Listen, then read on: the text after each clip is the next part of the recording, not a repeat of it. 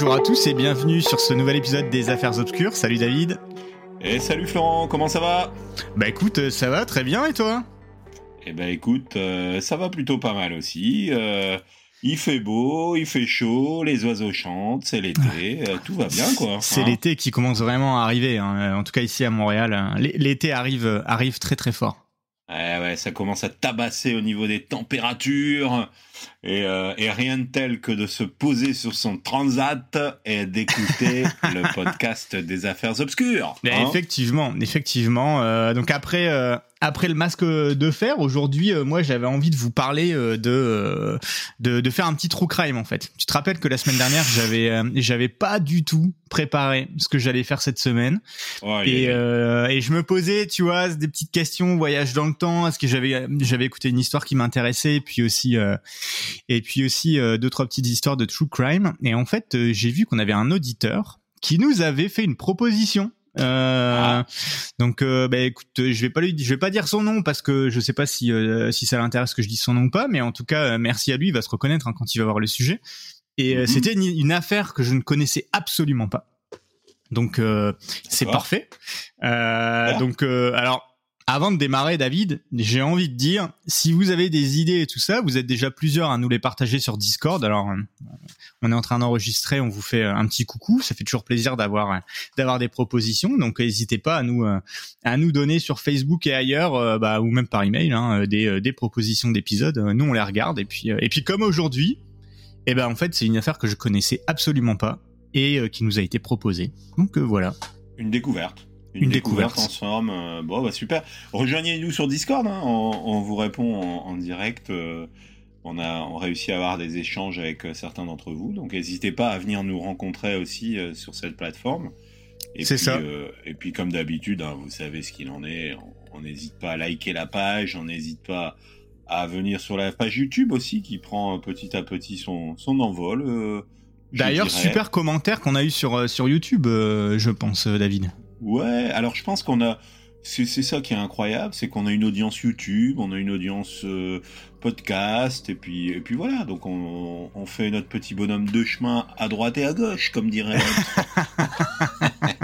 et, euh, et puis voilà. Non, mais c'est cool parce que bon, il com- commence à avoir une, une audience. euh, une audience assez sympatoche et, et ben on continue hein Ouais. on continue de on continue de faire croître le podcast Et voilà, exactement, exactement. et, et, et- et alors, euh, bon, je vais pas reparler du masque de fer parce que je sais que tu as un sujet euh, assez euh, Assez long. À, à- ouais, assez long à, à, à développer, mais bon, là, ma masque de fer, euh, sympa, il y y a des choses. Alors, moi, j'ai eu aussi quelques débats avec certaines personnes qui disent c'est pas ci, c'est pas ça, et puis il y a des trucs qui sont, il y a des, il y a des, il y a des choses qui ont été euh, déjà découvertes, etc. Bon, oubliez pas qu'on n'est pas des experts des affaires, hein, donc nous, on, on est comme euh, comme tout à chacun, euh, je dirais, euh, des personnes qui n'ont étudié un sujet et qui échangeons en discussion l'un avec l'autre, Florent et moi, sur le sujet en question et qui développons nos théories qui, qui Bah, existent, qui n'existent pas, hein, peut-être en fait. Comme on le dit, non mais on n'est pas, on n'est pas des experts. c'est c'est quoi C'est vendeur à fond ce que tu nous dis là. Mais, bah, mais, ouais. mais, mais, mais ce que je veux dire, c'est qu'il y a des théories qui sont plus ou moins, on va dire, euh, développées. Bah oui, Et- oui, oui. et- Non, mais c'est sûr qu'on n'est pas des journalistes, on n'est pas des criminologues, on n'est pas euh, des euh, chasseurs de fantômes ou peu importe là. Euh, on, on aime juste les mystères, comme on se l'était dit hein, pendant les premiers épisodes. Là, on aime juste les mystères, euh, les trucs un peu inconnus euh, qui ont pas eu vraiment de de fin. Et euh, et puis on s'est dit bah pourquoi pourquoi en fait au lieu de juste en discuter, on, on ferait pas un podcast. Et puis voilà. Tout à fait. Et donc, bah, la question euh, qui, comme d'habitude, nous brûle les lèvres, euh, les auditeurs et moi, de quel sujet vas-tu nous parler, Florent, cette semaine? Alors, j'ai lancé un petit teaser sur euh, sur Facebook et Ah personne n'a trouvé. Personne n'a trouvé. Donc vu, donc à part l'auditeur qui me l'a proposé, peut-être que personne ne connaît, mais en tout cas aujourd'hui, je vais vous parler de l'inconnu d'Isdal. Est-ce que tu connais cette cette affaire? L'inconnu d'Isdal. Ouais. Alors, est-ce que ce serait pas l'histoire d'un corps qui a été retrouvé quelque part et, et ce serait un inconnu? Bah si. Genre, Bah genre voilà. Isdal, genre à Isdal, par exemple Exactement. Ouais, bon, bah, voilà.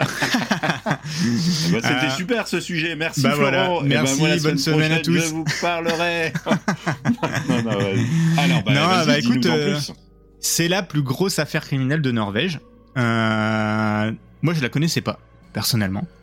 En fait, on Mhm. va parler d'une dame qui a été retrouvée morte. Euh, je dis pas assassinée, tu vois. Elle a été retrouvée morte. Euh, mais le souci, en fait, là-dedans, c'est qu'on sait pas qui elle est. On sait pas vraiment comment elle est décédée, même s'il y a quand même pas mal d'indices. On sait pas pourquoi. Et moi, ce qui m'a beaucoup étonné euh, là-dedans, comme je te disais, ça va être un épisode long et j'ai essayé de le raccourcir à mort, mais il y a une foule de détails et tout.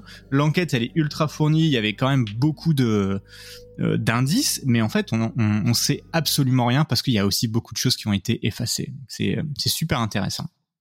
Donc, Mhm. euh, alors je l'ai chapitré. Je me suis dit tiens, allez, vas-y, je vais faire des petits chapitres. Alors le premier chapitre de cette histoire pour démarrer, euh, je l'appelle randonnée macabre. Donc, on est le 23 novembre 1970 et euh, en fait, on a euh, une une dame euh, qui sort d'une gare norvégienne après avoir euh, déposé ses deux valises et en fait, cette dame, elle sera jamais revue vivante parce que six jours plus tard, on va retrouver ses restes brûlés dans la vallée d'Isdal, dans les montagnes voisines, donc en Norvège. Personne sait qui elle est, ce qu'elle faisait là-bas. Elle, c'est vraiment une inconnue, tu vois. On sait juste qu'elle était à un hôtel et puis on, on la retrouve, euh, on la, on, on la retrouve là. Mhm. Donc, le 29 novembre 70, on a un homme et ses deux filles qui profitent d'une petite randonnée dans les contreforts de la vallée de la glace. Donc Isdalen, euh, à ce que j'ai compris, ça veut dire la vallée euh, de la glace. Euh, c'est la plus haute des sept montagnes qui entourent la ville de Bergen. Donc euh, ça, la ville de Bergen, je connaissais. Euh, donc euh, c'est ça. C'est tu vois cette cette cette vallée, c'est c'est un peu une vallée qui est un- célèbre comme un lieu de suicide, tu vois, avec des Hmm. traces qui remontent au Moyen Âge. Donc Un tu vois, peu c'est comme quand la même un Un peu comme la forêt de Okinawa, c'est ça? Au Japon. Ouais, Okinawa, je pense pas, mais ouais, hein, il y a une forêt au Japon qui est la, qui est la- Ouais, la forêt des suicides près du mont Fuji. Exactement, exactement. T'as une, euh, t'as une, t'as une forêt au Japon, c'est un peu comme ça. Euh, là, je pense pas que ça soit aussi mythique, enfin mythique si on veut là, euh, que ça, mais en tout cas, c'est, c'est un lieu qui est connu pour être un peu sombre quand même euh, dans, dans ce coin-là. Et il y a aussi souvent des accidents de randonnée, il y a souvent du brouillard. Enfin bref, tu vois, euh, on, on, on va surnommer un peu cette, vo- cette vallée la vallée de la mort. Euh, et, euh, et puis comme tu vas voir, euh, et ben en fait, on n'est pas loin de la vérité parce que sentant une odeur de brûlé, une des filles va se rapprocher euh, un petit peu de, tu sais, en gros ils sont en train, euh, ils sont en train de se balader, euh, la, fille et le, et le papa, et t'as, la fille qui va sentir une odeur de brûlé, qui va se rapprocher, et en fait elle va trouver au milieu des rochers un corps calciné. Le corps vraiment très dégradé. Je vais pas, je vais pas rentrer dans les détails. euh, mais voilà, c'est un corps qui est très dégradé, euh, qui est dans la position du euh, du boxeur, comme comme va dire la police. Alors à avoir. C'est un c'est un classique pour les personnes qui sont qui se retrouvent tuées dans dans des incendies, mais c'est avec les deux bras un peu en avant comme ça. Euh, T'as vu les images, toi? Ouais, il y a des images hein, sur internet qui sont pas forcément les plus intéressantes à regarder, mais oui, euh, vous, vous pouvez les vous pouvez les voir sur internet. Et euh, bah, la fille apeurée, évidemment, va courir vers son père et retrouver son groupe. Ils vont faire demi-tour et ils vont en informer la police. Donc la police de Bergen, elle va arriver immédiatement et euh, elle va commencer une enquête sur les circonstances entourant la mort de cette dame qui est inconnue. Euh, donc on, voilà, on va barricader la scène. Euh, on va remarquer que la position de la femme, euh, en gros, elle est allongée sur le dos, en position du boxeur, et il n'y a aucune trace vraiment de feu de camp. Euh, tu sais, qui aurait pu causer un, un incident. Tu sais, on peut se dire feu de camp, elle s'endort. Enfin, tu sais, c'est quand même assez bizarre là, parce que je pense que, bref. Euh, donc c'est ça. C'est c'est vraiment très très mystérieux. Autour du corps, on va trouver un grand nombre d'objets euh, et il y a des, en gros, t'as des théories, t'as des gens qui disent ah ils ont été déplacés et puis t'as la police qui dit non ça a pas l'air d'avoir été déplacé. Mais tu sais comme dans tout ce genre de mystère, quand tu vas sur 50 sites différents, euh, tu sais t'as la moitié qui va dire ouais ça a été déplacé, l'autre moitié non ça a pas été déplacé. Bon bref on sait pas trop au final, Euh, mais officiellement ça a pas été déplacé. Donc ça c'est la, la la randonnée macabre. chapitre 2, les preuves. Donc, évidemment, la police va, euh, va faire une petite, enfin, une, une, longue enquête. Donc, déjà au premier abord, comme ça, autour du corps, la police va trouver une paire de bottes en caoutchouc au niveau des genoux de la victime.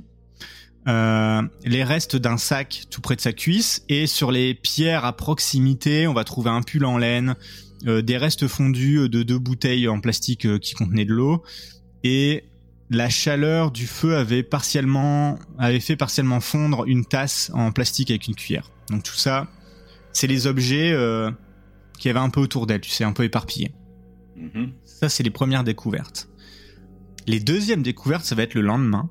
Euh, parce que le lendemain, la scène est bouclée. là, on enlève le corps parce qu'on a fait toutes les premières constatations. Et là, ce qu'on va trouver, c'est une montre bracelet pour dame en acier, euh, marquée solo. Euh, donc en, avec, un avec un bracelet en imitation de cuir noir, tout près du genou gauche, en fait, en dessous. et à côté de ça, une paire de boucles d'oreilles et une bague. Sous les fesses, on va trouver un chapeau en fourrure qui sentait le pétrole. Détail intéressant quand même. Ça sentait le pétrole. Mhm. Un C'est un petit détail. Euh, et on va trouver encore pas mal de choses, euh, des biscuits ou, du pain, là on ne sait pas trop, euh, des papiers brûlés, un parapluie, une bouteille vide de liqueur Saint-Alvard, un conteneur suspect de passeport en plastique. Alors suspect de passeport en plastique parce que en fait il y a pas le passeport. Il y a le conteneur du passeport, mais il y a pas le y a pas le passeport dedans, ce qui est un peu suspect quand même. Mhm. Et les restes d'une boîte d'allumettes de Beat Ouze. Est-ce que tu sais ce que c'est Beat, enfin BAT Ouze P-A-T ou The, euh, non, ça me dit rien du tout. Eh ben, tu apprendras que c'est le premier sex shop d'Europe. Euh, ah, d'accord. Euh, voilà, voilà. Donc voilà, ça, c'est ce qui a été retrouvé. à première vue, la scène de crime semble indiquer que la femme était en train de faire une petite pause ou un pique-nique avec des, accessoires de boissons disposés, enfin tu vois, et des restes de pain de biscuits trouvés, tu sais, ça colle un peu. Euh, il y a pas mal de versions de l'histoire qui incluent pas euh, ce détail, ce qui a suscité des spéculations selon lesquelles le corps, le corps aurait été abandonné. Mais en fait, pas vraiment, parce qu'il y a quand même pas mal de choses qui font penser à ce que la dame, elle était en train de faire un, de, de préparer ou de prendre son pique-nique au moment euh, du décès.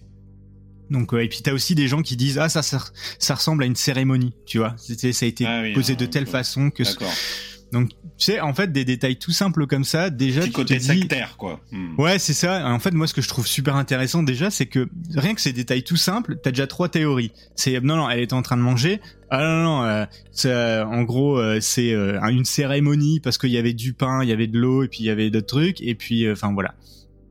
Donc, finalement, on passe à l'autopsie. Et là, l'autopsie va dire que donc la femme d'Isdal est morte d'inhalation de monoxyde de carbone. La suie trouvée dans les poumons indique qu'elle était en vie lorsqu'elle a été incendiée. Ça, c'est un détail qui est intéressant. Ouais. Parce que ça veut dire... Ouais, c'est assez morbide. Euh, et surtout, bah, ça veut dire qu'elle s'est pas donné la mort avant, et puis qu'ensuite elle s'est retrouvée en feu et compagnie. Enfin, tu sais. Euh, donc voilà. La femme avait subi un coup... Euh, enfin, en tout cas, elle avait un bleu au cou euh, qui était dû à, un coup ou à une chute. Donc, est-ce que par contre c'était juste avant la mort ou après, enfin, peut-être pas après, mais enfin, longtemps avant et compagnie, ça on sait pas trop, mais en tout cas, elle, avait un bleu et mhm. elle avait une petite quantité d'alcool dans le sang. Donc, euh, j'ai pas le, le, taux là, mais de, de ce que j'ai lu, euh, c'est une petite quantité. Donc, euh, je pense que si ça avait été une quantité qui était assez pour que tu te rappelles pas ce que tu fais, enfin, tu sais, compagnie, je pense que ça aurait été mentionné. Mhm. Euh, ce qui est intéressant, ce qui est vraiment en même temps euh, bizarre, c'est qu'on va trouver 4 mg de sédatif phénémal. Euh, donc le phénémal, c'est un sédatif qui est fabriqué en Norvège euh, et qui est plutôt utilisé dans le traitement de l'épilepsie ou des convulsions plutôt que pour dormir. C'est pas quelque chose que tu vas prendre avant de dormir pour te dire tiens, j'ai besoin de prendre ça pour dormir. C'est vraiment sur indication médicale, tu vois. Euh, et on va l'utiliser parfois pour anxiété et pour la pour l'arrêt de prise de drogue. Euh, donc euh, donc tu sais, ça donne un peu un portrait que qui peut être assez à multi, multifacette. Est-ce que mhm. c'était une personne qui, qui, pouvait faire de l'épilepsie, tout ça? Est-ce que c'est une personne qui était en arrêt de drogue, très anxieuse? Voilà. ce qui se passe quand t'en prends, euh, c'est une baisse de l'état de conscience et des difficultés respiratoires. T'as des risques de dépendance et de suicide si jamais t'en prends vraiment sur le long terme. Tu sais, en, Mhm. gros, tu passes dans des phases de dépression et compagnie. Une overdose, c'est un œdème pulmonaire et des soucis rénaux qui résultent à la mort euh, assez rapide. Donc. Ceci étant dit, on en retrouve 4 mg dans le sang. Euh, donc 4 mg, c'est pas une dose mortelle. Donc euh, ce que vont déterminer euh, les personnes qui sont responsables de l'autopsie. Euh, et en gros, la quantité qu'elle avait pris serait peu de chances de la rendre particulièrement somnolente. En, en gros, ça aurait plutôt donné un effet un petit peu calmant, tu vois. Donc c'était pas un gros truc. Par contre, quand ils vont analyser l'estomac, ils vont retrouver 50 à 70 comprimés non dissous. Mhm. Donc ça c'est super, inté- enfin, super intéressant, c'est aussi très macabre, mais Ouais. en gros ça veut dire que quand elle est décédée, elle avait ingéré 60 à, quin- à soix- enfin, 50 à 70 comprimés qui auraient clairement eu euh, une, une overdose. Enfin, clairement là, là, là, c'était, euh, t'imagines c'est quand même euh, énorme au niveau de la, Mhm. au, ni- au niveau du nombre de comprimés. Mais en fait, ce nombre de comprimés a au final joué aucun rôle dans la, dans la mort. Parce qu'en fait, ça n'avait pas été dissous dans le sang. Donc est-ce que c'est...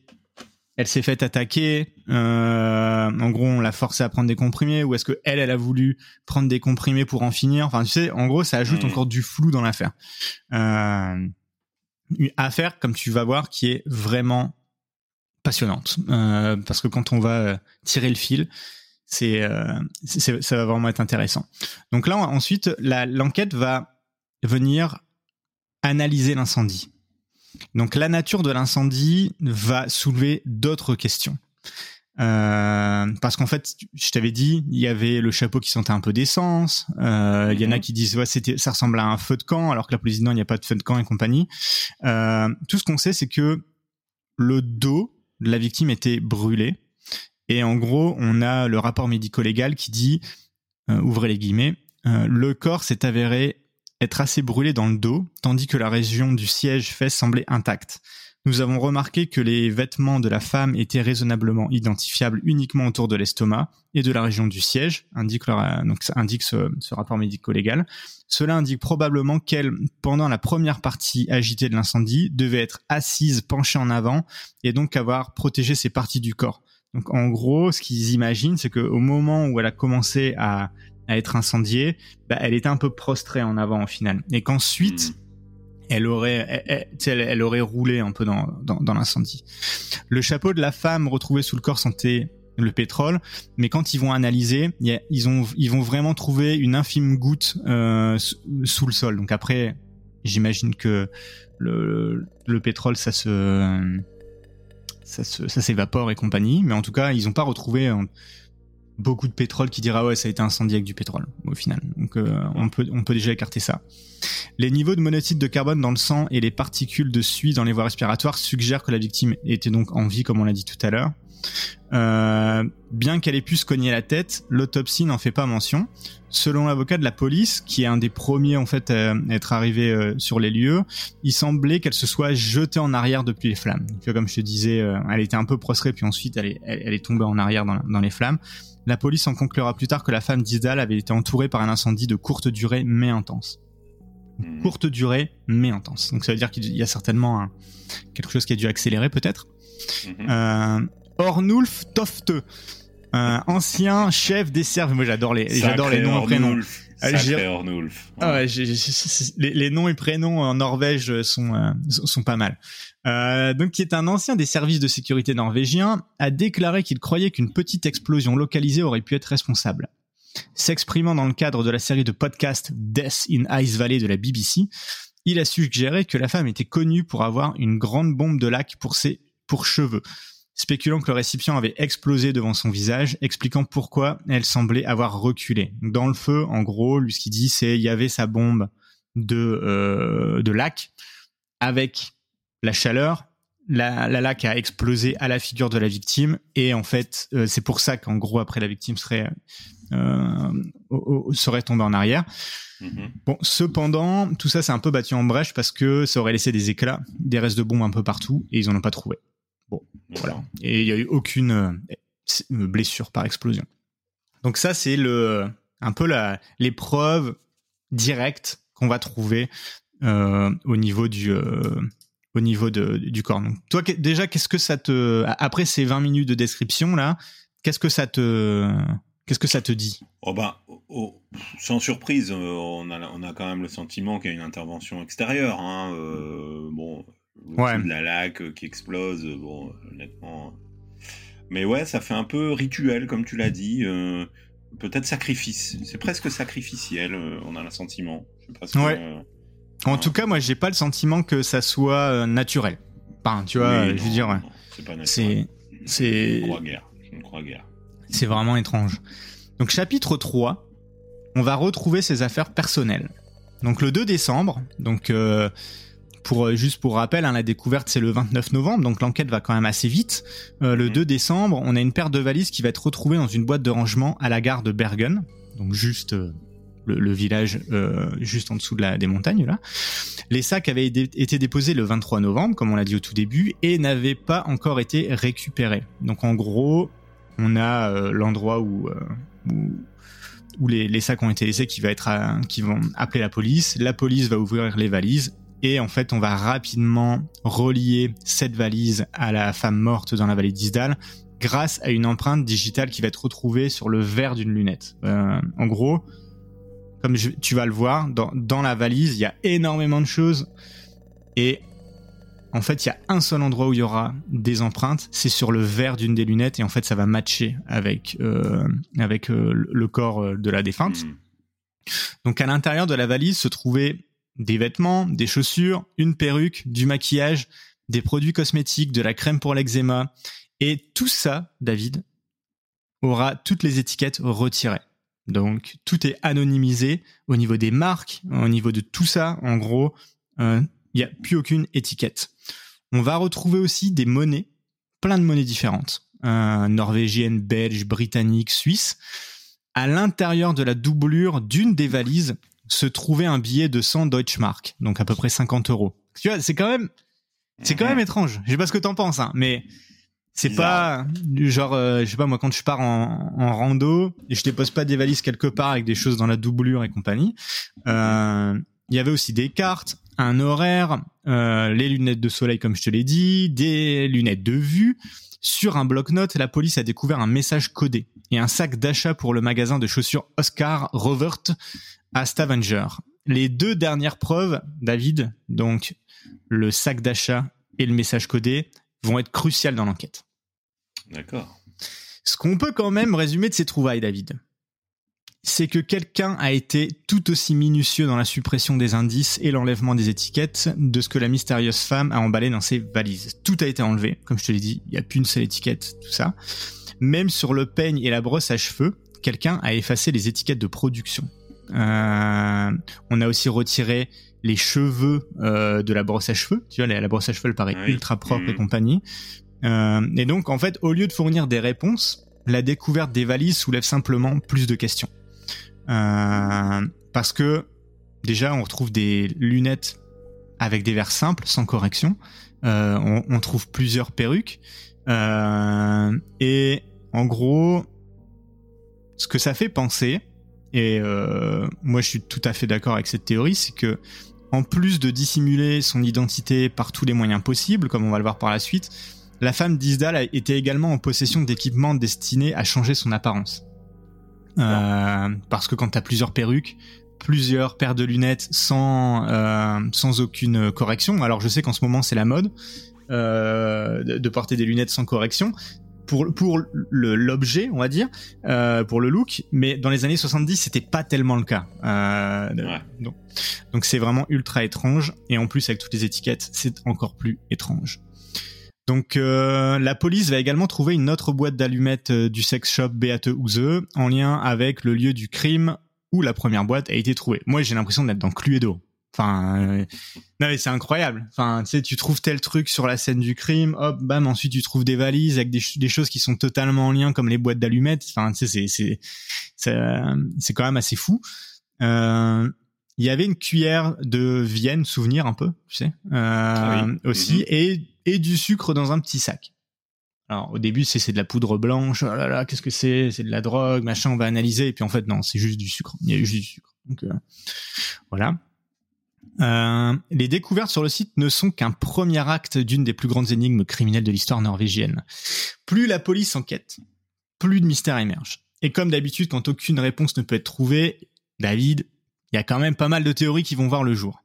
Et donc là, c'est ça, le fait qu'une jeune femme dont personne ne connaît l'identité meure dans de telles circonstances euh, est quand même assez étonnant. Donc en fait, on a trois, quatre, tu sais, euh, euh, théories euh, à ce moment-là. Est-ce que c'était une espionne qui a été liquidée par les siens ou par un ennemi inconnu, par une agence euh, externe à, sa propre agence? Est-ce qu'elle était membre d'une organisation criminelle et en gros elle s'est fait, elle s'est fait rattraper par son passé Hmm. Est-ce qu'elle est allée dans la vallée d'Isdalen pour mettre fin à ses jours? Alors ça, ça serait le, le, le, truc euh, un peu plus... Euh, euh, comment dire? Je vais pas dire crédible, mais, le, mais, mais un, peu plus terre-à-terre. Et dans ce cas, par contre, est-ce qu'elle a créé tous ces mystères? En tout cas, pourquoi est-ce qu'elle a créé tous ces mystères autour de ça? Enfin, Je veux dire, c'est quand même, c'est quand même assez, assez étonnant. Est-ce que toi, tu as d'autres théories qui te viennent en tête? Bah écoute, euh, non, c'est très mystérieux comme, euh, comme histoire hein, pour le moment. Euh, j'ai hâte d'entendre ce que tu vas me dire ensuite, parce que là... Est-ce que tu as une théorie préférée pour l'instant? bah, Moi, c'est marrant, ça me fait un peu penser, on est quoi, dans les années 70 Ouais. Est-ce que ça pourrait pas être une russe, une espionne, enfin je sais rien, tu vois, un peu une, mata, une matahari, un peu à la... Hein, ouais, effectivement. Et eh ben, moi, j'aime assez bien ce scénario. D'autant que, comme tu vas voir, il euh, y, a quand même des petites pistes qui vont dans ce sens-là. Donc, euh, Mais il y a aussi des pistes qui vont dans d'autres sens. Donc, tu vois, c'est ça qui est ultra compliqué dans cette affaire. Donc, chapitre 4, l'enquête. Alors, l'enquête sur le bloc-notes et le sac de shopping, rappelle-toi, je t'ai dit, c'est les deux points qui sont les plus, euh, comment dire, les plus les importants dans l'enquête. En mhm. fait, ça va aller très vite. Euh, le bloc-notes. Donc pour la partie du bloc-notes, la première page, c'est la seule page qui est remplie. Et en fait, dans une euh, dans une écriture euh, bleue, à, l'encre bleue, la femme d'Isdal va écrire ligne après ligne des séries de lettres et de chiffres. Tu vois? Et donc, pour les enquêteurs et la police, évidemment, t'as pas besoin d'être Sherlock Holmes pour te dire tiens ça ressemble à un code. Hein, tu vois, tu t'amuses jamais à écrire des, des trucs comme ça sur un petit bloc-notes. Euh, en plusieurs jours, en fait, ils vont euh, réussir à, à, craquer le code, comme je vais te l'expliquer par la suite. Le sac de course, lui, c'est une autre affaire. C'est un succès direct parce qu'en fait, sur le sac de course, bah, évidemment, il y a la marque. Euh, donc, ce qu'ils vont faire, ils vont aller dans le magasin, le magasin Oscar Rovert Footwear Store à Stavanger. Euh, et donc en gros la police se rend là-bas, ils disent ah bah tiens est-ce que vous avez vu euh, enfin en gros euh, vous avez on a trouvé ce sac là et ils vont parler au fils du propriétaire Rolf Rodvert qui est âgé de 22 ans à l'époque. Et en fait Rodvert se souvient qu'il y a une femme étrangère qui est passée dans son magasin. Ce qu'il va ce qu'il va dire c'est elle est venue dans le magasin trois semaines plus tôt pour acheter des bottes en caoutchouc après mûre réflexion, elle a acheté une paire de bottes bleues du modèle Celebrity de l'usine de caoutchouc Askim. Et en fait, ce modèle de bottes, c'était un modèle qui était porté par la moitié de la population norvégienne en 70. C'est un peu le modèle phare des années 70. Euh, voilà. Rien d'étonnant. Euh, c'est ça. Donc euh, voilà, classique, mais en tout cas, il y a quand même un gros lead parce que tu sais ils arrivent à tirer un peu un fil, tu vois, à, suivre en tout cas ce qu'elle a fait. Euh, donc évidemment ça match avec ce qu'ils ont trouvé et c'est la première vraie avancée dans l'enquête euh, qui est de plus en plus frustrante parce que comme tu vois ils découvrent des choses mais à chaque fois bah soit il y a pas les étiquettes, tu sais en gros à chaque fois ok on découvre des choses mais ça fait avancer en rien l'enquête. Euh, donc tout ce que ça confirme c'est que la femme a été dans ce magasin à, Stavanger euh, avant euh, trois semaines en tout cas à peu près avant de périr euh, par le feu dans la vallée d'Isdal. Donc il y a quand même une autre chose qu'ils vont découvrir grâce à ça, c'est que ses collègues à Rodvert et même lui-même vont pouvoir donner une description détaillée de l'apparence de la femme. Alors moi, je trouve ça quand même assez hallucinant parce que des fois, on me demande qu'est-ce que t'as fait hier, je m'en rappelle plus trop. Et là, tu sais, t'as la police qui vient trois semaines après. Ah bah oui, oui, oui, euh, je, je m'en rappelle très bien.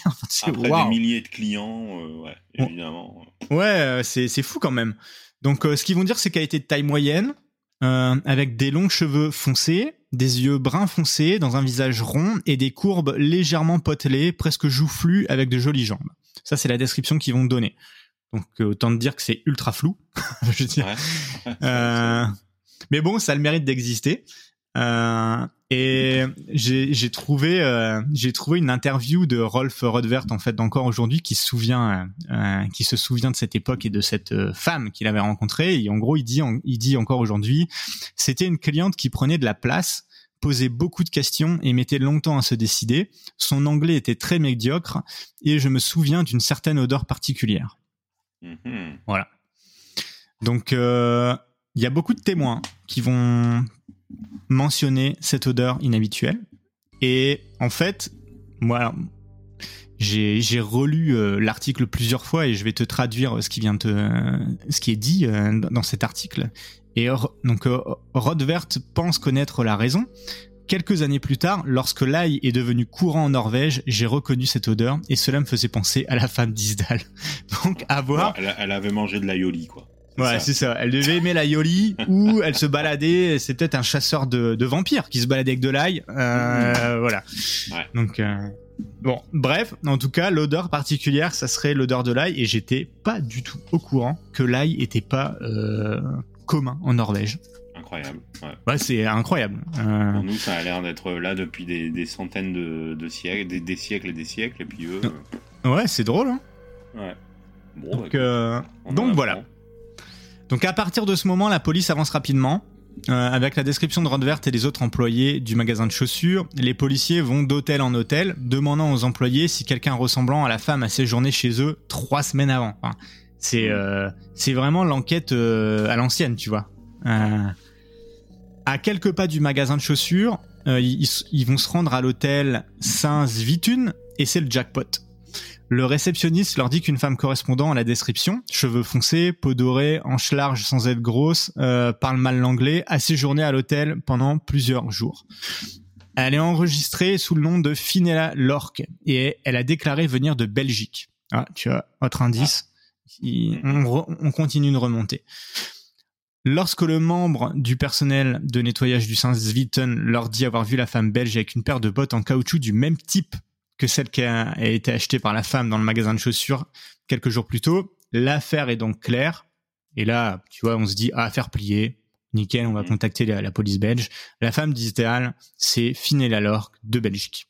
Lorque a dû voyager de Stavanger à Bergen, s'enregistrer dans, l'hôtel avant que sa vie prenne tragiquement fin, on va dire, euh, à Isdalen.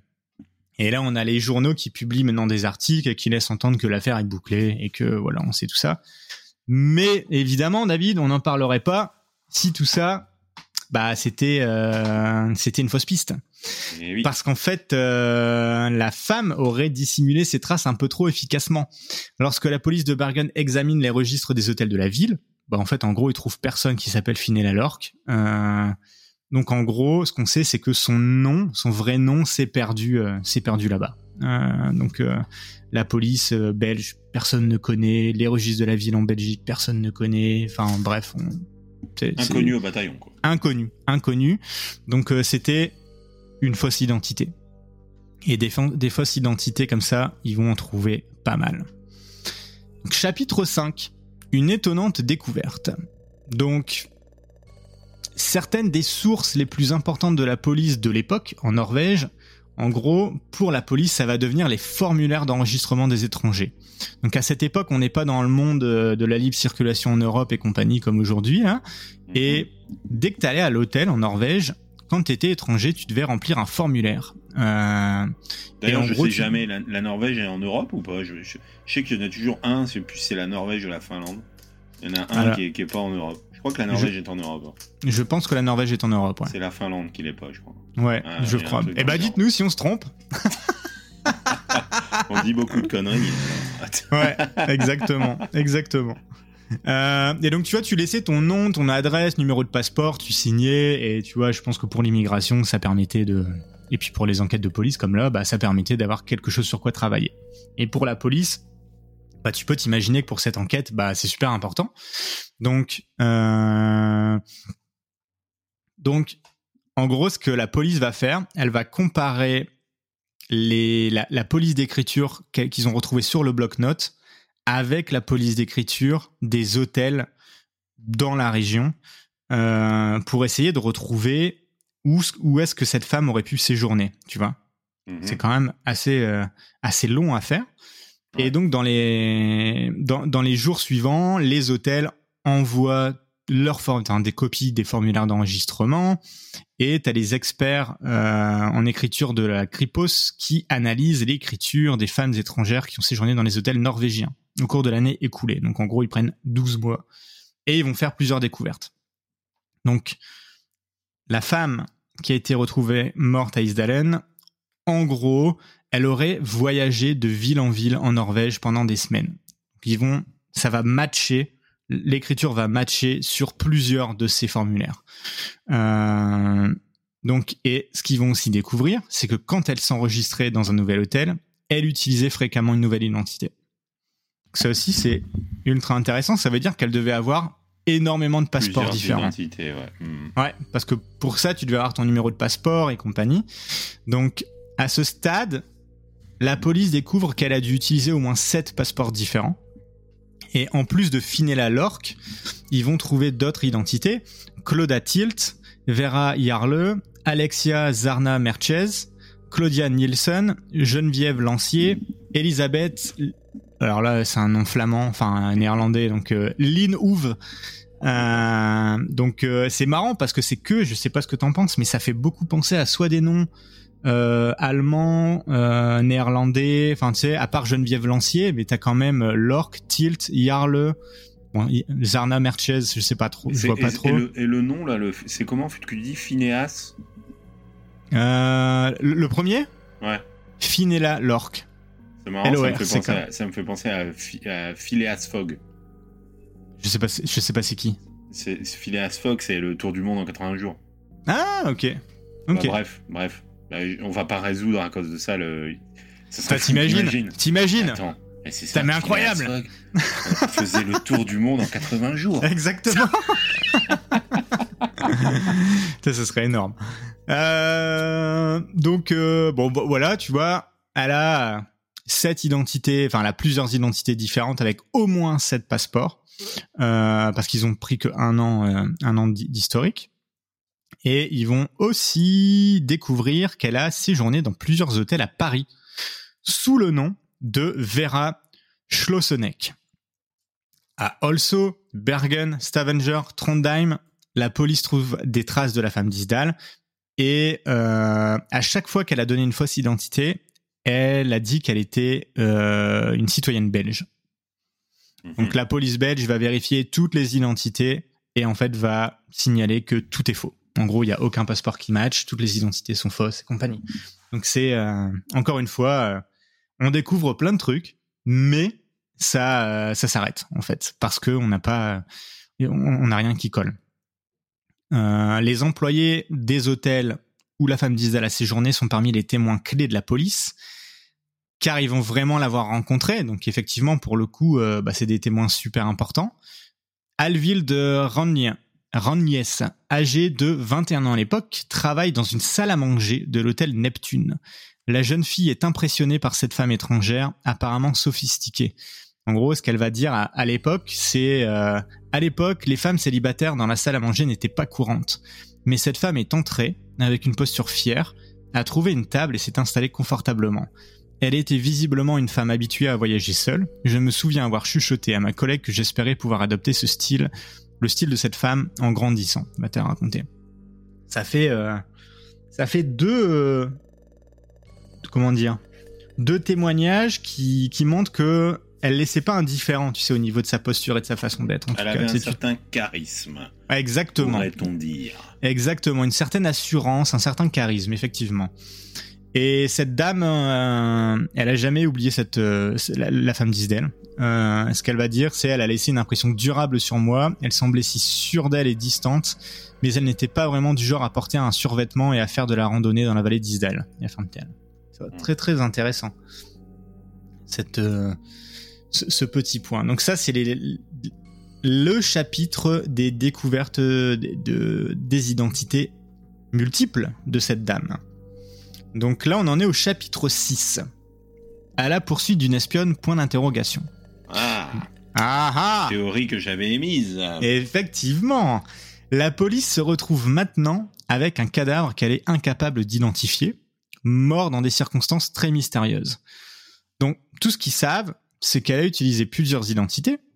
Elle portait des lunettes sans verre correcteur, elle portait des perruques, elle a effacé des, ces traces de manière très professionnelle, que ça soit sur des papiers d'identité, mais aussi euh, sur ses vêtements, il y avait pas, il y avait plus d'étiquettes. Sur ses produits cosmétiques, il y avait plus d'étiquettes. Enfin bref, mhm. tu sais, c'est quelqu'un qui faisait très attention à ça. Et donc plus d'une semaine après la découverte du corps, la police de Bergen fait quelque chose qu'elle niera pendant des décennies. Elle engage des chasseurs d'espions des services secrets. Déjà, depuis plusieurs jours, la presse est remplie de spéculations selon lesquelles la femme d'Isdal pourrait être une agente étrangère. Elle a utilisé huit noms différents dans ses voyages en Norvège, etc. Donc, en fait, elle devait avoir huit passeports. Et euh, elle, a, elle a été impliquée dans de nombreuses activités de voyage dans toute l'Europe. Tu sais, ils l'ont trouvée à Paris et compagnie. Euh, tout ça, ça coûte de l'argent. D'où lui venait cet argent? Donc, voilà, on se dit, ah, tiens, elle, elle était employée d'une agence d'espionnage, etc. Euh, à peu près au même moment, la police parvient enfin à décoder le bloc-notes qu'elle a trouvé dans la valise de la femme d'Isdale. Ça, je t'en ai parlé tout à l'heure, ce petit bloc-notes. Et donc là, nouvelle découverte, David, tiens-toi bien. Le contenu du code prend tout son sens quand ils vont réaliser que les chiffres et les lettres constituent un aperçu des voyages que la femme a effectués dans toute l'Europe. Tu sais, en fait, ah oui, d'accord. quand ils ont fait matcher les écritures avec euh, les, euh, les registres des hôtels, bah du coup ça leur a donné une, un, voyage possible. Tu sais, mais là encore, tout ça, ça tenait que sur une recherche graphologique, et tu sais que même si c'est une science qui est quand même assez précise, c'est pas aussi précis que ce qu'on voudrait. Tu dedans, tu peux avoir des, euh, des erreurs. Et, le, et là, bingo, parce qu'en fait, en se repenchant sur le bloc-notes, ben en fait, ils se rendent compte que c'est un compte rendu de ses déplacements, y compris ses voyages lorsqu'elle a passé du temps en Norvège au printemps et à l'automne 70. Et en fait, ça, ça fait vraiment avancer l'enquête. Alors, avancer vers où, on ne sait pas, mais en tout cas, ça fait avancer parce que ça veut dire quand même que qu'elle tenait un registre des endroits où elle allait et elle le codait pour pas qu'on puisse euh, que quelqu'un puisse trouver où elle allait. C'est quand même très bizarre. Toi, je veux dire, tu fais un voyage euh, euh, Paris, Vienne, euh, Vienne, Munich. Euh, ah ensuite, tu vas à Munich. On, le met sur Insta direct. Tu vois. Bah oui, alors déjà, effectivement. Mais si t'es dans les années 70, que t'as un pantalon de de def et et puis une, une coupe une coupe longueuil, bah écoute, tu tu notes ça normalement sur un crayon, tu dis ah bah tiens telle date à telle date, je vais là-bas pour pas louper ton train. Tu vas pas écrire des hmm. tu vas pas écrire ça de façon codée. donc comme je te le dis, puisque les formulaires d'hôtel ont montré à la police les dates auxquelles elle était présente à Oslo, Bergen, Stavanger, Trondheim, etc., etc., le schéma est clair. Donc là, je te donne un exemple de la première ligne. Euh, N9N18S. Ça, c'est la première ligne qu'il y avait dans le bloc-notes. En fait, ça signifie qu'elle était à Stavanger, donc le S à la fin, du 9 au 18 novembre. 9N, euh, pardon, N9, N18, donc novembre 9, novembre 18, Stavanger. Et donc de cette manière, la police découvre que son tout dernier voyage l'a amené de Paris à Stavanger, puis à Bergen, ensuite à Trondheim, de retour à Stavanger, et enfin à Bergen. Et c'est là que son voyage se termine, entre bah, des pierres dans la vallée d'Isdalen. Hmm. Donc voilà, ce, ce décodage, ça constitue une avancée certes importante, mais en fait ça s'avère surtout être la dernière avancée. Euh, parce que toutes les demandes d'informations qui vont être envoyées par la police à Interpol, à leurs collègues à travers l'Europe, en Afrique du Nord, au Moyen-Orient, ils vont vraiment ratisser ultra large. Euh, ça va ramener les mêmes réponses. Les noms et les numéros de passeport sont inconnus. Aucune personne correspondant à la description n'a été signalée disparue nulle part. Donc euh, bon voilà ça comment dire ça assèche un petit peu la, source un peu et l'enquête. Les espoirs de la police reposent désormais sur les dents de la femme d'Isdal euh, parce que jusqu'à 10 de ces dents sont recouvertes d'or. Donc comme tu le sais, souvent les, études sur les dents, ça permet quand même d'en savoir beaucoup sur euh, sur les personnes. Mm. Euh, et en fait, on a plusieurs couronnes qui sont préfabriquées en or. Euh, tu sais, c'est une genre de, alors je ne connais rien du tout là-dedans là, mais c'est à voir, c'est une couronne qui est préformée. et les dentistes, enfin le dentiste qui va examiner ces couronnes va affirmer que ce type de couronne n'est pas du tout utilisé en Scandinavie. Donc déjà, ça écarte cette partie-là. Et il va dire elles ont un caractère et un design très distincts qui sont utilisés par exemple en Orient et dans certaines régions du sud et du centre de l'Europe.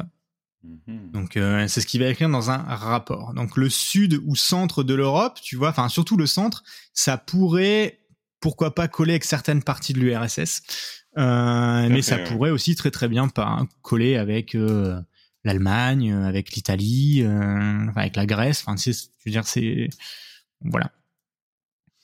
Euh, voilà, on peut pas préciser, préciser encore plus la localisation.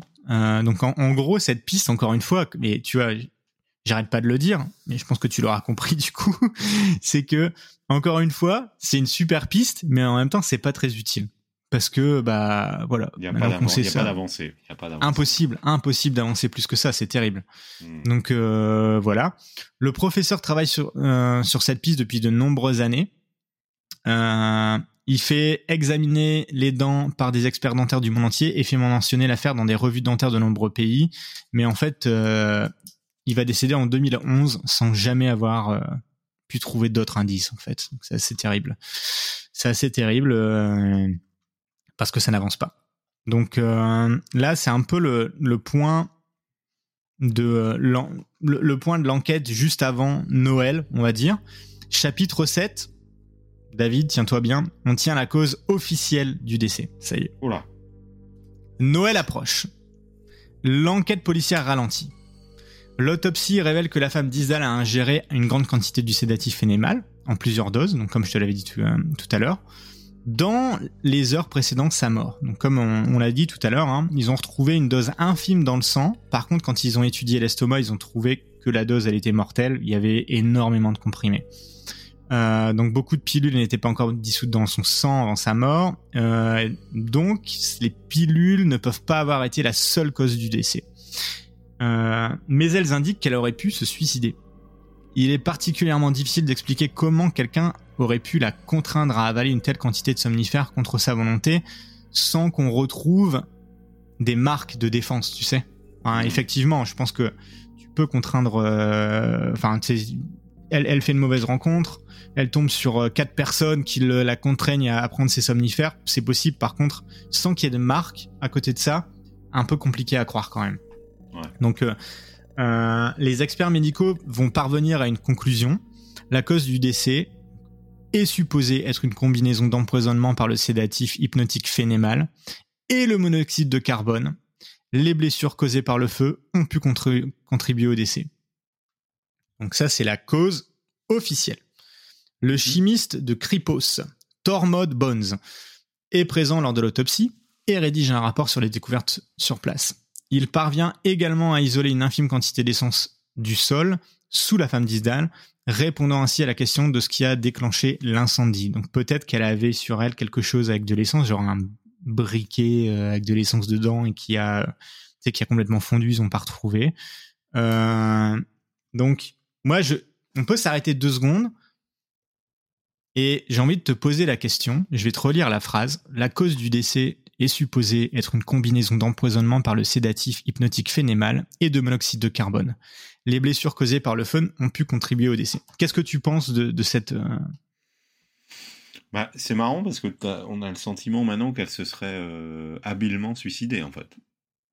Ouais, c'est euh, effectivement en gros. En gros.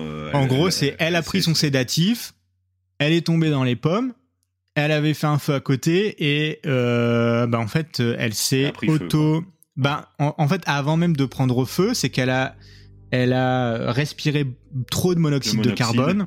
et du mhm. coup c'est comme ça qu'elle est morte. Et ensuite elle a pris feu euh, parce qu'elle bon peut-être qu'elle a basculé euh, voilà. Bon. c'est c'est assez. Moi, tout à l'heure, tu disais que pendant l'autopsie, il disait qu'elle était, qu'elle était, qu'elle avait respiré du, de, oui, d'accord, oui, ok. Donc elle est peut-être morte effectivement avant en ayant respiré de la fumée monoxyde. Bah, c'est ça, c'est qu'en gros le phénémal, ça l'aurait mis dans un état euh, somnolent. Euh, le temps que que son corps l'ingère, petit à petit, elle, elle, elle tombe dans le dans, dans, la somnolence.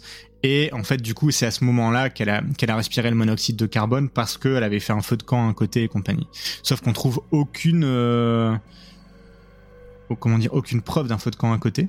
Euh, tout ce qu'on sait, c'est qu'elle a brûlé, mais il n'y a pas de petit bois qui a été arrangé de façon à ce que ça fasse un feu de camp et compagnie.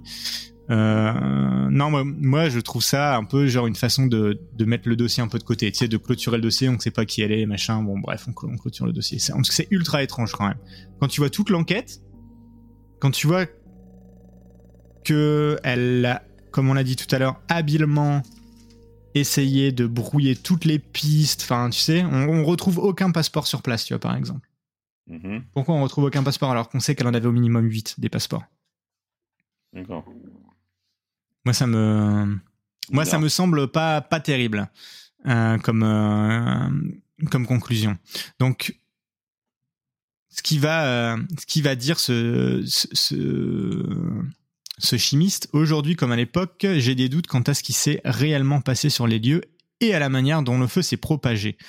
Il est difficile d'être sûr à 100%. Dans l'ensemble, je soutiens le rapport de 70, mais il existe une incertitude considérable et il est impossible d'exclure qu'il s'agisse d'un homicide, soit d'un accident. D'un accident. Mhm. Juste avant Noël, tel le commissaire Oscar Hordness qui fait un point sur l'état de l'enquête lors d'une conférence de presse finale dans le bureau au siège de la police de Bergen. Il souligne que l'affaire n'est pas résolue tant que la femme n'a pas été identifiée. Donc ils tiennent la cause officielle et pour eux, tout porte à croire que c'est une intoxication. Au final, en gros, c'est une intoxication et que le, feu, c'est plus accidentel et quelque chose d'à côté. Mais par contre, pour eux, l'affaire, elle est toujours pas résolue tant que la femme n'a pas été identifiée. Euh, et donc quelques jours plus tard, c'est là où ils vont euh, présenter la conclusion du suicide. Donc pour eux, c'est un suicide. Euh, selon Brin, le chef de la police de Bergen, la femme d'Israël était obsédée par une sorte de manie, peut-être la paranoïa. En fait, c'est super intéressant parce que pour eux, ce fait de se changer d'apparence, retirer les étiquettes et compagnie, ça serait le plus de la paranoïa qu'autre chose.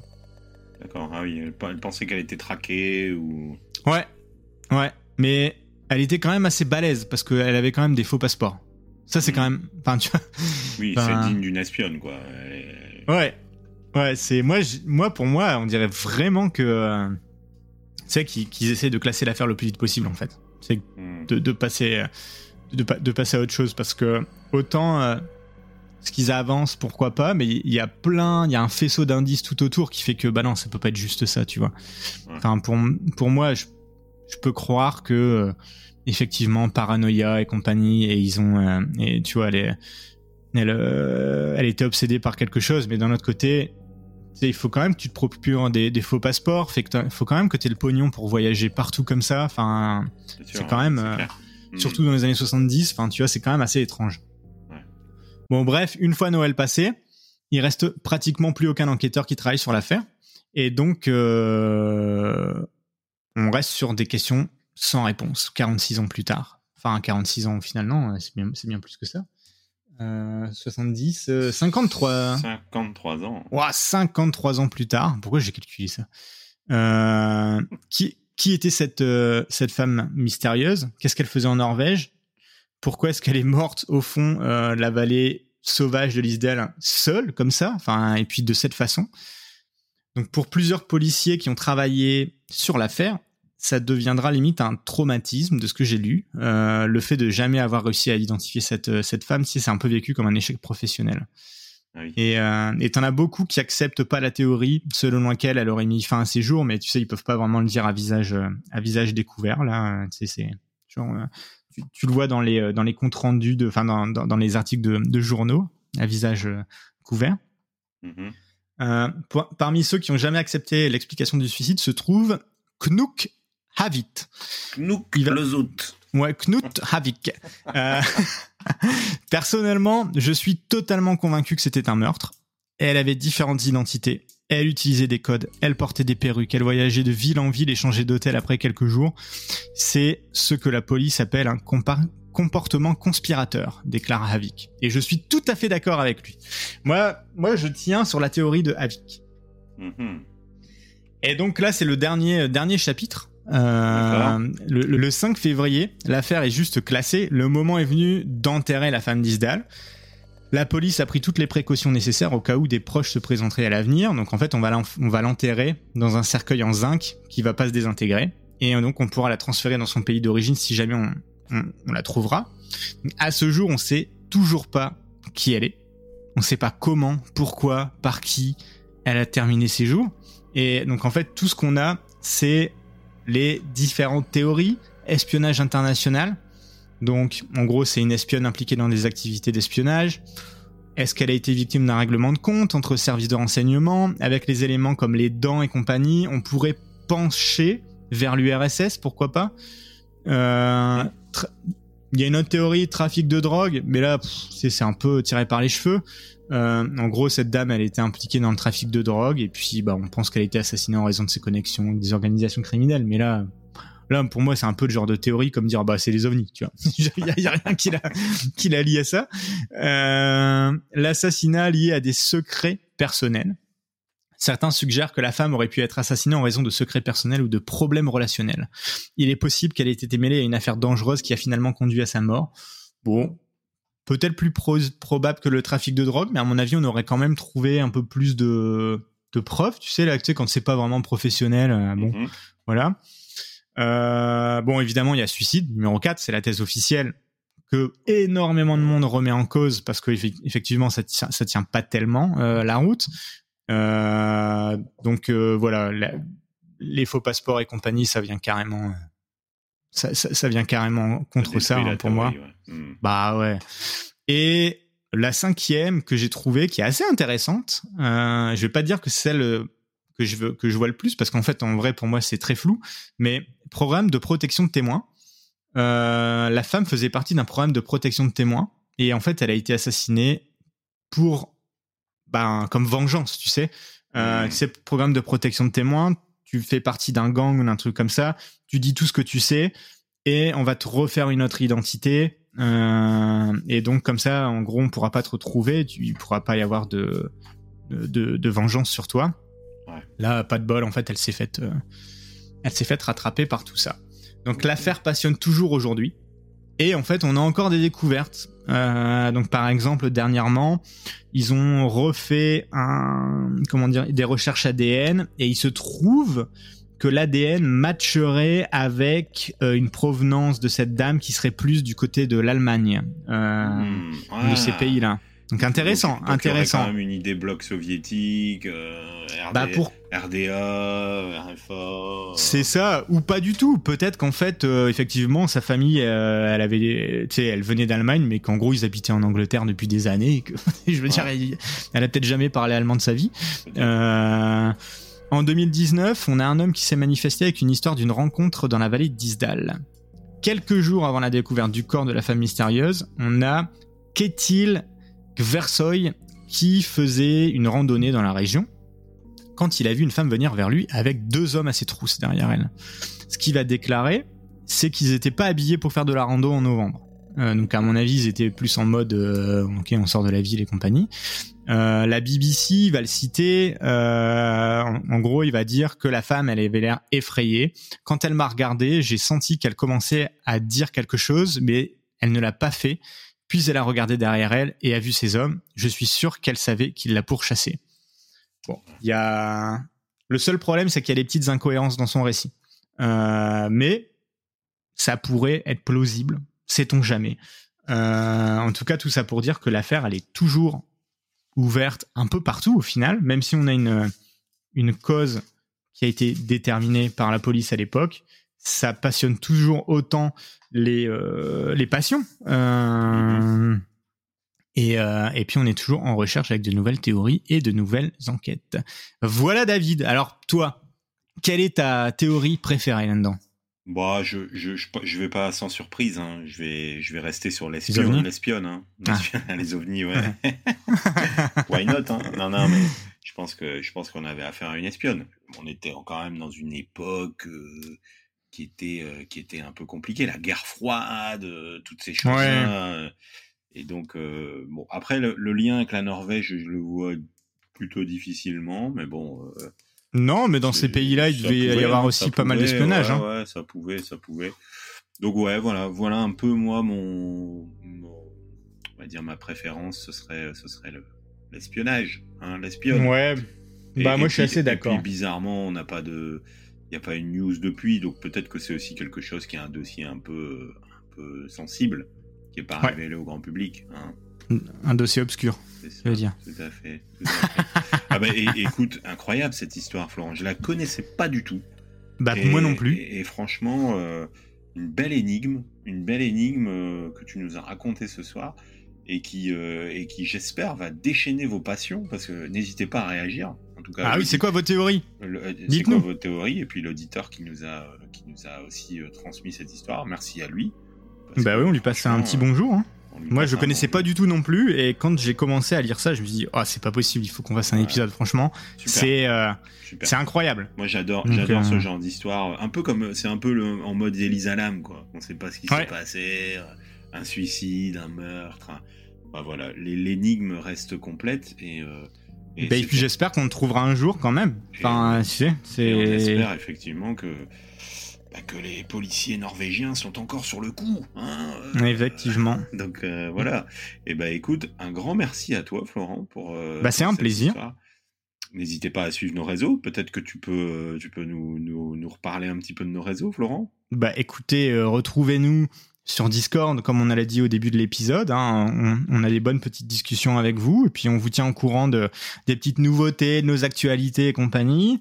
Euh, suivez-nous sur Facebook aussi, sur YouTube où vous pouvez trouver euh, nos, euh, nos épisodes et puis sinon, bah, n'hésitez pas à nous noter aussi sur Apple Podcast, sur Spotify, sur Facebook aussi vous pouvez nous noter. Donc on, on, adore recevoir de vos feedbacks. Donc N'hésitez pas. Moi, avant la, avant la, avant qu'on coupe euh, David, parce que je pense que t'as plus beaucoup de batterie. Euh... Moi, je suis le galérien de la batterie. Hein. Euh... la, la, semaine prochaine, tu nous, tu nous parles de quoi? Eh ben, en quelques je vais, mots. Je vais vous le faire en mode pyramide. Au purée. Alors, première chose. En, deux. en deux. Ça sera en deux. En deux. On verra si tu devines. Et on verra si chez vous vous devinez. Tu nous mettras un petit jingle pyramide, hein, j'espère. En, un, je dirais mystère. Oh, ouais. voilà. c'est facile. Ouais. Et en deux, je dirais figure géométrique. Ah ouais, mystère figure géométrique. Pas évident. Et, là, je ah, vous laisse. Et là, je vous laisse vous chez vous commenter sur euh, nos réseaux, savoir si vous avez trouvé en deux briques le mystère figure géométrique. Un, on va dire un mystère extrêmement connu. Et pareil, qui fait, qui fait l'objet de nombreux fantasmes. Et on va essayer de débunker un peu tout ça, voir c'est quoi les, les, les, vrais, euh, les vrais faits de ce mystère. Ah, je crois que je l'ai. Je crois que je l'ai. Bon, eh ben écoute, je pense qu'il n'était pas très compliqué. J'aurais dû, j'aurais dû, j'aurais dû faire plus complexe. Mais en tout cas, n'hésitez pas à commenter hein, euh, si vous l'avez. Et on verra, euh, on verra ceux qui ont les bonnes réponses. On peut en discuter aussi sur Discord. Il euh, n'y a pas de problème. Et eh ben écoute, merci Florent pour cette histoire. Je te dis bah, merci à, à bientôt pour la prochaine histoire. La, la première saison n'est toujours pas terminée. On est toujours là. On, est, on, est, on met un peu plus de temps en ce moment parce que bah, c'est un peu plus compliqué. Mais en tout cas, soyez vigilants. On est encore là pendant un petit temps. Hein, donc, euh, ouais, non, vous n'êtes pas prêts de nous débarrasser. Hein, Enfin, de vous débarrasser de nous. Il y a des épisodes encore à venir. Donc, un grand merci à toi. Et puis, je te dis à la semaine prochaine. Et à bientôt. Salut à tous. À la semaine prochaine. Euh, passez à tous une bonne semaine. Merci, bonne semaine. Au revoir. Ciao.